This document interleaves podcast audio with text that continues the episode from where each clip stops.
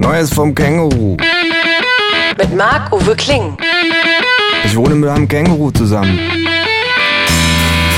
Das Känguru steht total auf Nirvana, ist ein Schnorrer vor dem Herrn und war früher beim Vietcong.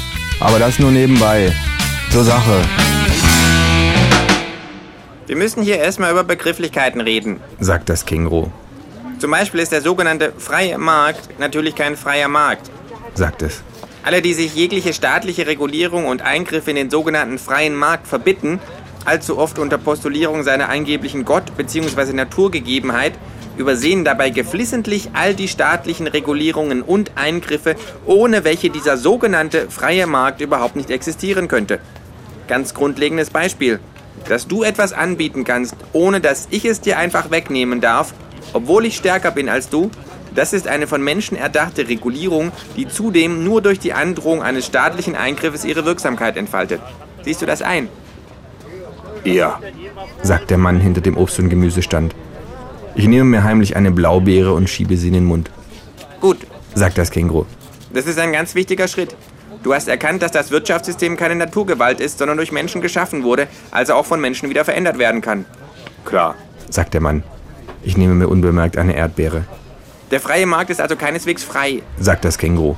Wenn die Mächtigen vom freien Markt reden, dann meinen sie damit frei von jeglicher Verantwortung. Ich stibize eine Pflaume, Werden wir noch grundlegender. fährt das Känguru fort. Was ist der Sinn des Wirtschaftens? Wie würde man ein gutes Wirtschaftssystem definieren? Folgender Vorschlag. Ein gutes Wirtschaftssystem hat dafür Sorge zu tragen, dass mindestens im nötigen Umfang nützliche, angenehme, ja auch schlicht schöne oder leckere Güter produziert und gerecht verteilt werden. Bist du damit einverstanden? Klingt vernünftig, sagt der Mann. Ich spucke den Pflaumenstein aus, nehme eine Birne und beiße hinein.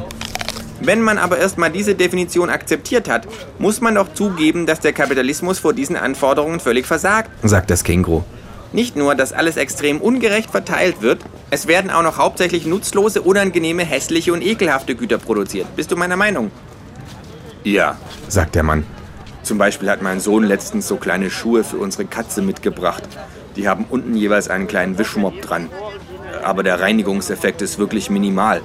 Oder meine Frau, die hat so eine Art Zelt angeschleppt, dessen einziger Zweck es ist, beim An- und Abtransport des Christbaumes über diesen gestülpt zu werden, damit die Wohnung nicht vollgenadelt wird. Und wir sind Moslems. Wir feiern nicht mal Weihnachten. Und meine Gut, Tochter... gut, gut, gut, gut. sagt das Känguru. Ich nehme mir eine Wassermelone, Fünf Euro. sagt der Mann. Ich lege die Melone zurück, Du siehst also ein, sagt das Känguru. dass die Regeln gemacht und nicht gegeben sind. Du siehst auch, dass die aktuellen Regeln schlecht und unfair sind. Ja, sagt der Mann, Also frage ich dich, sollte man diese Regeln ändern? das sollte man. sagt der Mann. Wollen wir beide hier und heute damit anfangen? Unbedingt.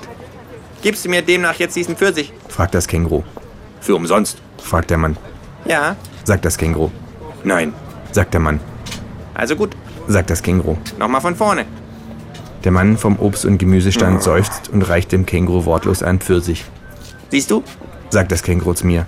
Man muss nur mit den Leuten reden. It's